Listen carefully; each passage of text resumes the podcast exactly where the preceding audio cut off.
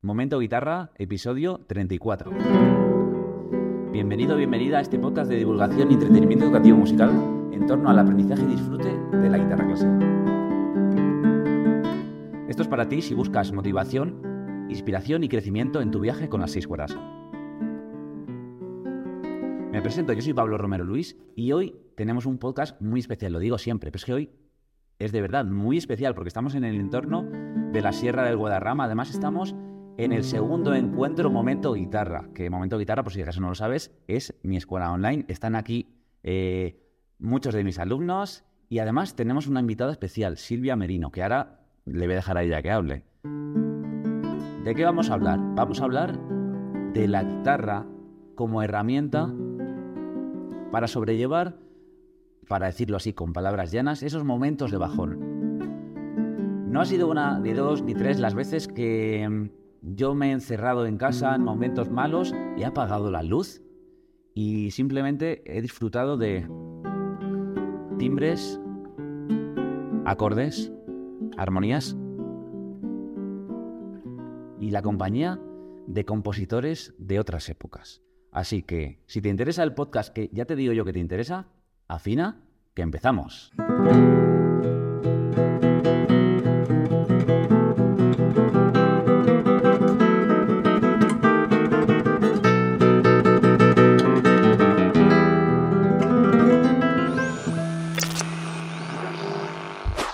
Bueno, Silvia, eh, encantado de tenerte aquí. Buenos días. Buenos días, encantada estoy yo de, estar aquí. Para mí es un placer aprender y, ver también con, vosotros. Antes, en, la introducción del podcast, simplemente he dicho tu nombre, así que eh, te dejo que te presentes. ¿Cómo te describes? Pues lo que haces. yo soy Silvia Merino, como has dicho, eh, soy psicóloga clínica, trabajo en, en sesiones individuales, también hago pequeños grupos y en un futuro algún retiro también. Y nada, eh, como he dicho, soy psicóloga clínica y tengo una especialización en psicoterapia integradora. Y bueno, para los que no conozcáis qué es la psicoterapia integradora, pues como que cogemos de varias corrientes y trabajamos eh, focalizados en, en, la persona, en, en bueno, no tanto en el síntoma, pero el síntoma como eh, algo que, es lo que da la cara y de ahí pues vamos a explorar un poquito qué es lo que sucede para poder mejorar. Es muy resumido esto, pero eh, más o menos. Estarán pensando los que están escuchando, los que están viendo esto, o incluso los que están aquí en esta sala, mm, psicología, guitarra, mm, ¿qué tiene que ver una cosa con la otra? O sea, ¿podemos aprender algo de la psicología? Si estamos eh, aprendiendo a tocar un instrumento? Totalmente, sí. De hecho, antes has dicho guitarra terapia y existe la musicoterapia y es eh, una herramienta súper potente. Al final la música eh, conecta mucho con el mundo emocional y las emociones y la psicología, bueno, pues al final la psicología con lo que trabajamos es con el mundo emocional y, y va totalmente relacionado. Estamos ahora mismo en el torno, como decía, de un eh, encuentro de alumnos que llevamos aquí un fin de semana, estamos eh, compartiendo vivencias y también eh, todos saben que hay un momento en el que se les va a invitar a tocar en un pequeño escenario, ¿no? Y pues hay nervios, hemos trabajado distintas cosas algunas de ellas pues tienen mucho que ver con esta parte de psicológica, ¿no? Más de lo que pensamos muchas veces, porque no es solo aprender técnicamente a tocar instrumentos, sino enfrentarse a muchísimas más cosas. Me imagino que esos nervios, no sé si, me equivoco, eh, esos nervios se alimentan de pensamientos, puede ser por exigencia, juicios que vamos teniendo, entonces claro, al final eso, si ya de por sí los, cualquier cosa nueva que hagamos o cualquier exposición genera nervios, pues si además lo alimentamos con esas voces, pues podemos bloquearnos, podemos equivocarnos, que tampoco pasa nada, simplemente ver cómo, cómo funcionan eh, las voces internas y, cómo nos afectan. Vale, y me interesa muchísimo todo, todo el tema, pero siempre me gusta como bajar las cosas a tierra. Entonces, eh, ¿puede la... Eh, mira, te voy a preguntar así, en lugar de la psicología, te voy a decir, ¿puede la guitarra como instrumento, como herramienta, ayudarnos en la parte emocional, personalmente? Totalmente. De muchas formas. Voy a enumerar algunas que se me vienen a la cabeza, pero eh, el, momento guitarra, como es momento guitarra, es aquí y ahora. Entonces, es una forma de estar conectado con el presente, con uno mismo, con el instrumento y, con simplemente sentir, ¿no? Y el, no toco ningún instrumento, ¿vale? Pero me imagino, ¿no?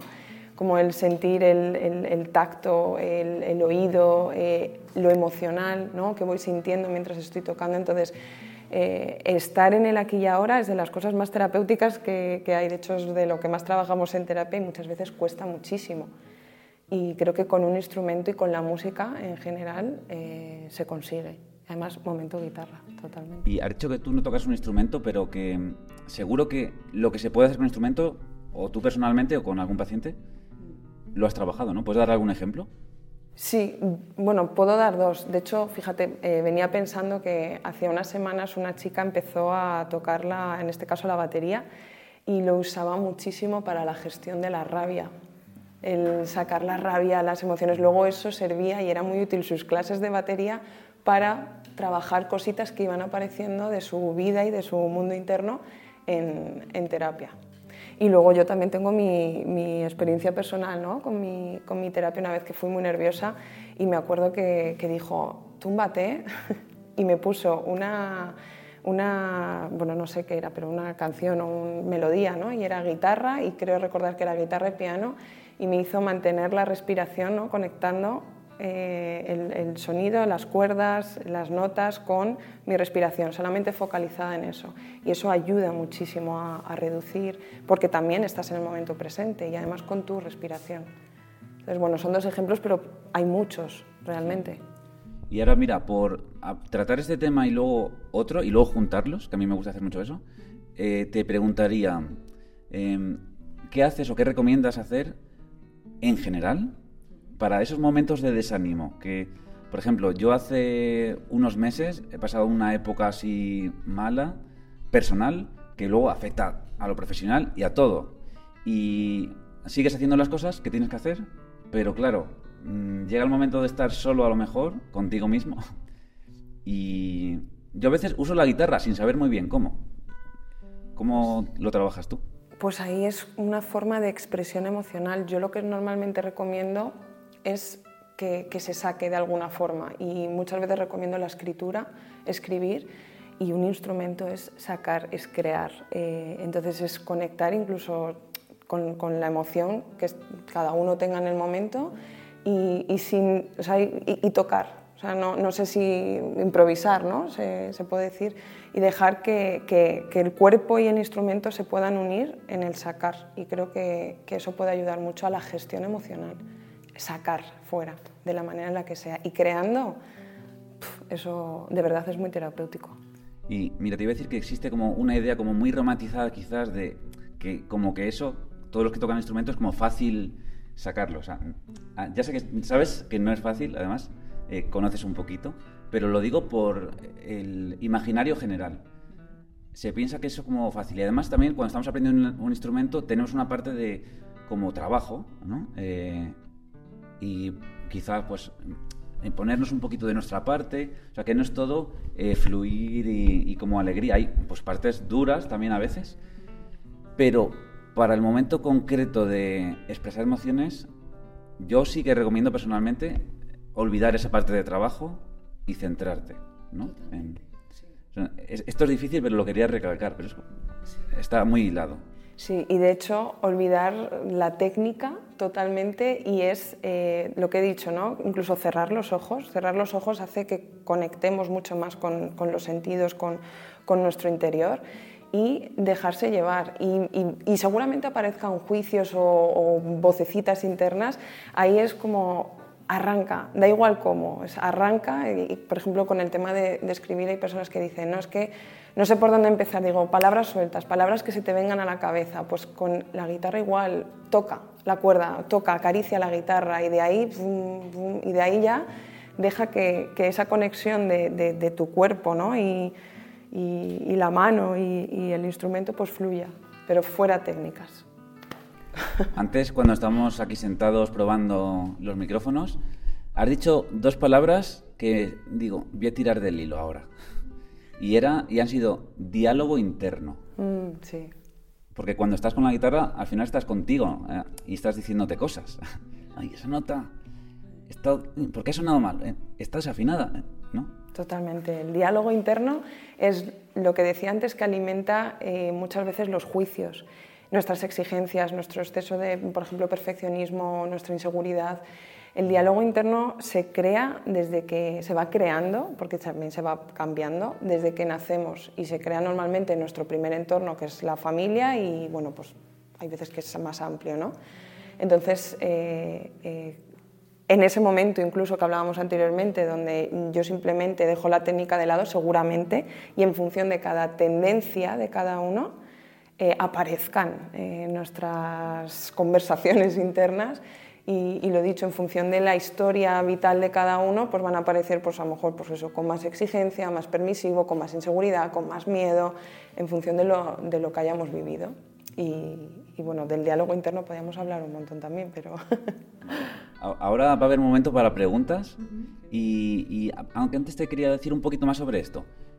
¿Tienes alguna, porque, alguna técnica, alguna recomendación? Porque eh, yo siempre que voy a escuchar a una charla busco inspiración, ¿no? Pero muchas veces digo, quiero que me digan algo concreto que cuando vaya a casa pueda hacer, ¿no?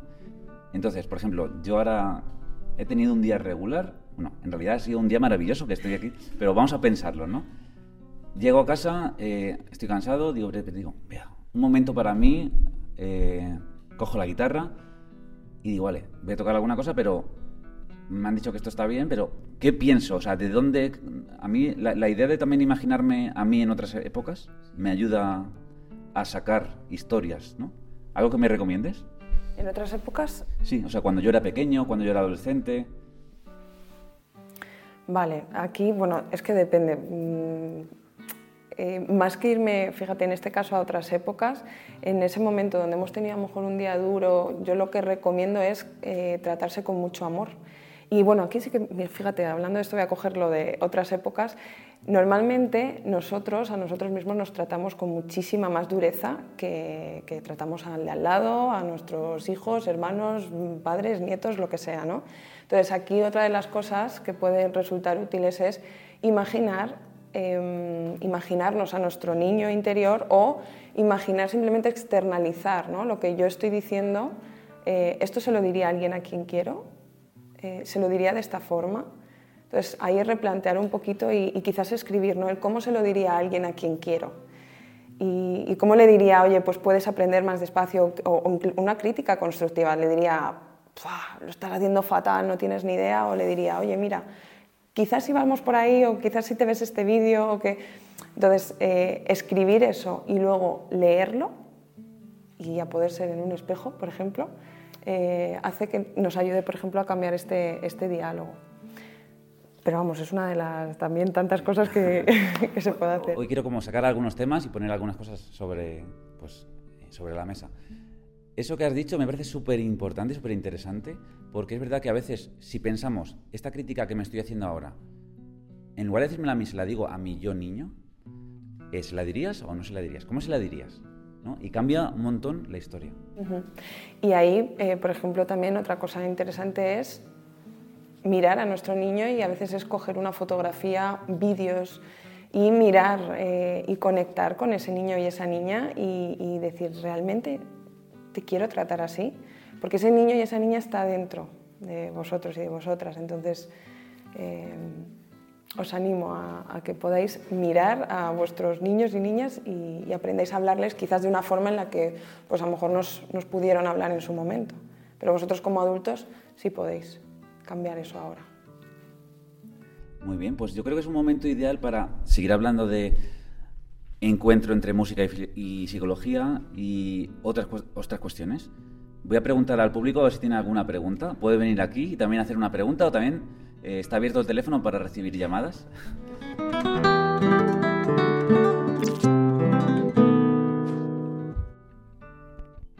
Oh, sí, hola, ¿qué tal?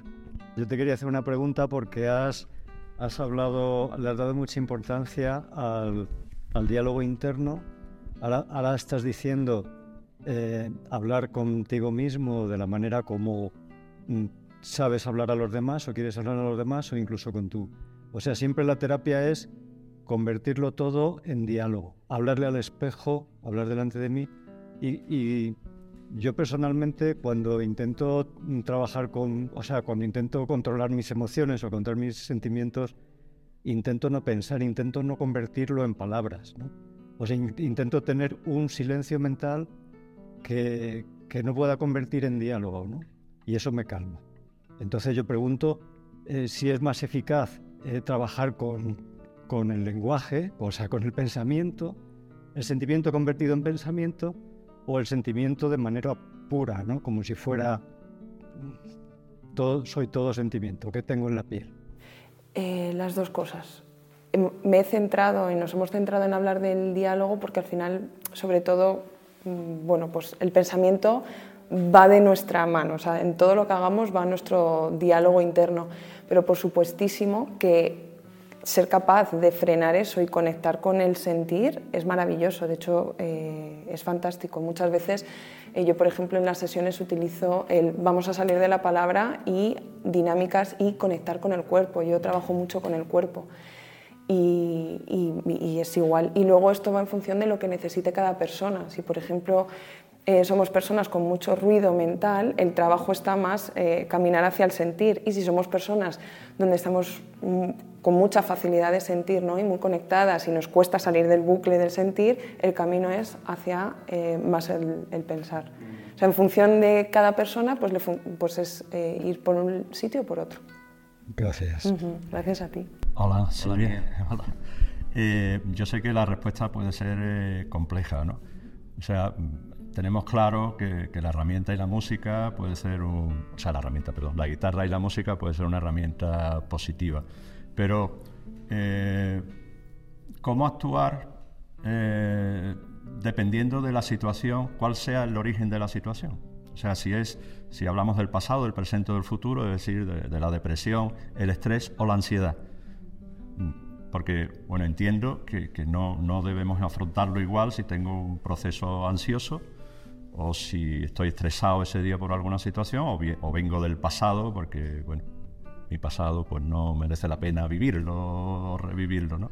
Entonces, ¿cómo debemos actuar? En trazos gruesos, evidentemente. Porque... En cada momento. Sí, sí, sí.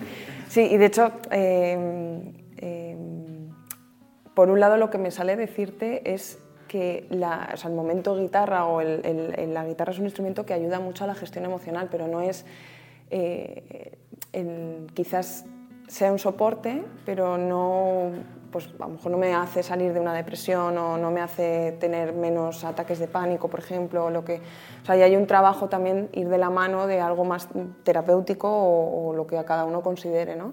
Entonces, en ese sentido, eh, sería como trabajarlo de la mano, como esta chica ¿no? con, la que comentaba antes de la batería. Pues yo utilizo lo que ella hace, que es un bastón súper potente, y mientras vamos trabajando las cositas con las, que ella, con, las que ella conecta, en este caso del pasado. ¿vale? Eh, entonces, esto sería un poco el cómo yo combinaría las, las dos partes. En cuanto al momento donde, donde hablaba antes, ¿no? de esa gestión emocional, eh, creo que sí sirve para los diferentes momentos. Lo que pasa es que, quizás eh, la conexión interna sea distinta. Pues a lo mejor si estoy conectado con, algo del pasado, pues más con la nostalgia, con la melancolía. ¿no? La ansiedad tiene mucho que ver con el miedo. Eh, eh, quizás la anticipación también tiene que ver con el miedo, ¿vale? con la necesidad de tenerlo controlado. Entonces, en ese momento, el parar en el presente con una guitarra o con música o con el movimiento del cuerpo, eh, serviría igual para las tres, porque si es porque me estoy yendo al pasado, eh, momento presente, si es porque me estoy yendo al futuro, momento presente. Entonces sirve. Lo que pasa es que quizás, no sé si va por ahí tu pregunta, eh, hay veces que no gusta conectar con determinadas cosas, ¿no? Entonces eso es lo que digo que ahí ya sería ver un poco qué es lo que pasa, qué es lo que no gusta, qué es lo que hay detrás. No sé si te contesto, si te sirve o... Sí, con, carácter general sí, ya sé que, la respuesta era complicada. Yo, desde mi punto de vista, si yo estoy en una situación de estrés ese día, eh, pues, posiblemente la guitarra, eh, no desde la perspectiva de utilizar la técnica, sino tocar lo que te apetezca, me, puede relajar. Mm, del pasado, pues también, entiendo que también. Quizás elegir otro tema distinto si quiero que me saque de la... La ansiedad y el miedo al futuro ya lo veo un poco más complicado. A lo mejor hablo desde una perspectiva personal, ¿no? Entonces ahí sí entiendo que, que incluso habría que elegir, estamos hablando de guitarra, eh, oye, ten cuidado con lo que tocas o ten cuidado con lo que hace, que, posiblemente potencie tu miedo a determinada cosa. ¿no? Totalmente. Y en este caso sí que yo recomendaría, eh, insisto, no sé muy bien, eh, y aquí a lo mejor tú puedes iluminar, ¿no? elegir muy bien. Si yo necesito activarme, pues quizás escojo un tema, una pieza donde, ¿no? donde mi sistema nervioso pues, se, se active en el buen sentido, ¿vale? y si necesito relajarme, pues quizás voy a elegir notas o acordes o piezas que me conecten un poquito más con esa bajada, que me, que me ablanden un poco más. Entonces, en ese sentido, por supuesto que elegir la música o lo que quieras, eh, con lo que quieras estar en ese momento es importante. Y sí que hay como esa estrategia, ¿no? lo saco un poco, perdona, que de, la guitarra. ¿no? Eh, eh, yo hay veces que en, las sesiones, cuando las personas necesitan conectar con fuerza, con energía, con enfado, eh, me meto unas sesiones de estas de bacalao de y de movimiento y las personas se, se energetizan ¿no? y liberan además mucha ansiedad. Sin embargo, eso no lo puedo hacer con una persona que viene con un ataque de ansiedad. En ese caso haría como hizo mi terapeuta conmigo, ¿no? de túmbate, ponte la mantita, respira y escucha estas notas. No sé si esto os acerca más a... Perfecto. Gracias. Gracias a ti. A mí una cosa que me, que me llama la atención, eh, hola, soy Javi, es por qué, por ejemplo, eh, yo me he encontrado en situaciones en las cuales, pues, eh, tocando con, en frente a algún desconocido o así, siempre hay alguna persona que se te acerca y te puede vertir una, una crítica no constructiva, sino destructiva. Y yo lo que me pregunto es, ¿por qué esto es tan natural, por lo menos en la, en la música? No sé si en la pintura o en otro tipo de, de artes que estén alejados de la música. No sé si es normal o si es común, perdón. Eh, pero sin embargo, en otros aspectos o en otras, eh, otras ciencias que no sean artes, eh, por ejemplo, en mi caso yo soy ingeniero y nunca nadie me ha he comparado negativamente pues con Newton o Shannon o alguno de estos. Entonces, ¿por qué ocurre con la música y no con otras ciencias? O sea, psicológicamente o desde el punto de vista del cerebro, ¿qué ocurre? Pues no sabría eh, decirte muy bien. Lo que sí es que cuando criticamos hacia afuera, eh, tenemos, es, un reflejo de lo que hay dentro. Entonces, em, en este caso eh, sería pues, la persona en concreto que hace la crítica, qué le pasa o qué le estás despertando tú es decir, si, yo veo a alguien a gusto tocar, incluso tocar equivocándose, tocar mal y disfrutarlo, ¿qué me pasa a mí con eso? Yo desde ahí es donde hago la crítica, joder, qué mal toca, o, cómo se le ocurre subir esto, ¿no? Porque a mí no se me ocurriría subir eso, a mí no se me ocurriría exponerme tocando mal, porque a lo mejor tengo un exceso, por ejemplo, de perfeccionismo, o me importa mucho el qué dirán. Entonces, eh, eh, normalmente esa crítica es un reflejo de lo que hay dentro del que critica, más que del otro. Lo que pasa es que quien se expone toca, hace despejo en partes internas, de, partes internas como pues esto, ¿no? Pues si yo soy muy perfeccionista y no me lo permito, me vas a poner de espejo a él que tú sí. Entonces eso me, puede enfadar, ¿no? Y pues, pues en vez de hacerme cargo, de trabajarme lo mío, digo, ¿para qué te grabas tú ese vídeo? Entonces, no sé qué es exactamente, ¿no? Eh, porque en, el tema, bueno, de hecho, ahora hablando de esto, en el tema de las artes puede ser porque hay muchísima más eh, libertad, eh, muchísima más expresión, creatividad y eso, bueno, pues quizás no nos lo permitamos tanto. No lo sé, esto se me ocurre ahora, ¿eh? Lo de la crítica sí, pero esto...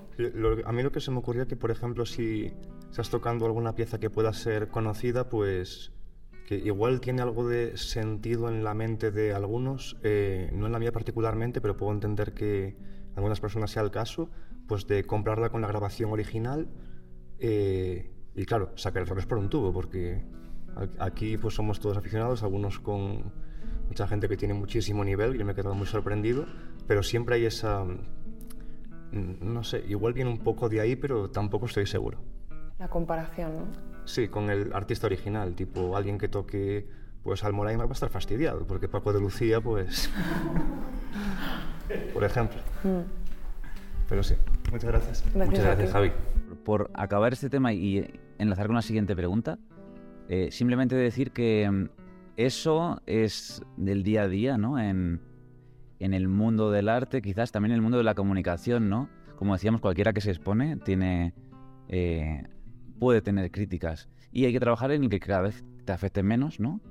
Viendo o sabiendo partes teóricas de que es espejo de otros ayuda un poco, pero tampoco es que te lo ponga facilísimo, o sea que es poco a poco y también se va haciendo callo, ¿no? Ahora tenemos una llamada telefónica, a ver. Soy Beatriz, Gracias, encantada. A mí hay varias cuestiones de las que mis compañeros y tú misma habéis citado que me interpelan. Por ejemplo, eh, lo del diálogo interno, ¿vale? Volver al niño o la niña que éramos cuando éramos pequeños, pues es una cuestión también de, de la propia conciencia y de la propia construcción de la memoria. Entonces, lo que éramos no es exactamente lo que creemos que éramos. Eso por una parte. Por otra parte, eh, yo cuando intento relajarme, digamos, eh, no sustituyo pensamientos por otros pensamientos, sino que lo utilizo es una técnica para eh, estar en calma. Básicamente es la respiración lo que utilizo. ¿no?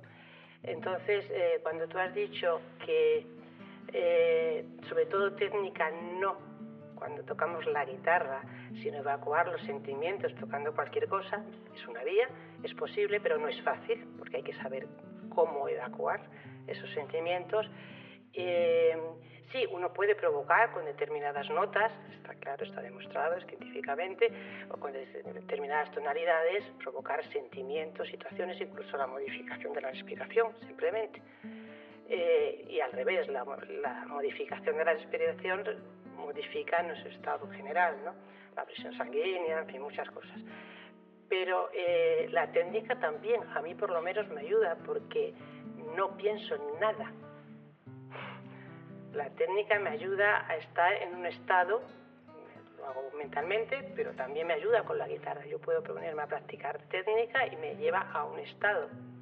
Esa es mi cuestión. Totalmente, y esto es un poco lo que eh, respondía antes, ¿no? que mm, eh, la respuesta de antes también va en función de, pues siento ese bloqueo y voy a conectar con, eh, eh, conmigo, con el cuerpo, pero cada uno tenemos nuestra manera.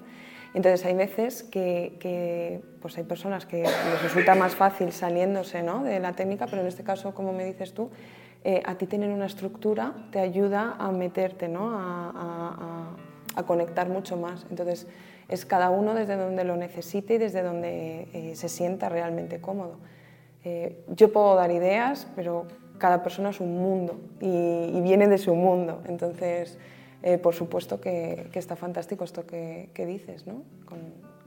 también a veces la estructura acoge ¿no? y, da un soporte y, y, si yo tiendo a necesitar, por ejemplo, control, pues sentirme ahí arropadito y acogido, pues me dejo fluir muchísimo más que si eh, pues estoy a la intemperie ¿no? con, con esto. Entonces, eh, claro que sí, perfecta aportación. Mm. Me encanta la pregunta de Beatriz porque además eh, pone en lo que tú has dicho en valor de que no hay absolutos. Mucha gente va preguntando por absolutos, que qué hago para conseguir esto exactamente. Entonces, súper personal y es verdad que la técnica para muchos en algunos momentos puede ser hasta meditativa. ¿no? es como repetitivo y... Sí, sí. Eso es, sí. ¿Tenemos alguna pregunta más en el público? Vale,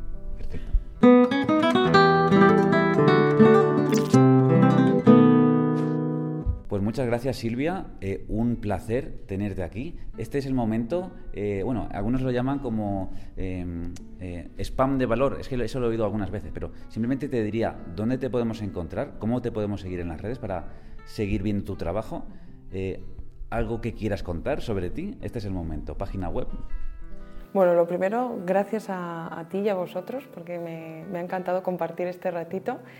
Y luego, ¿dónde encontrarme? Pues eh, yo tengo un Instagram que se llama SMB Psicología y ahí es donde estoy más activa ahora. SMB Psicología, para decir lo que quede claro. Eso es, de Silvia Merino Benito, Psicología, SMB Psicología.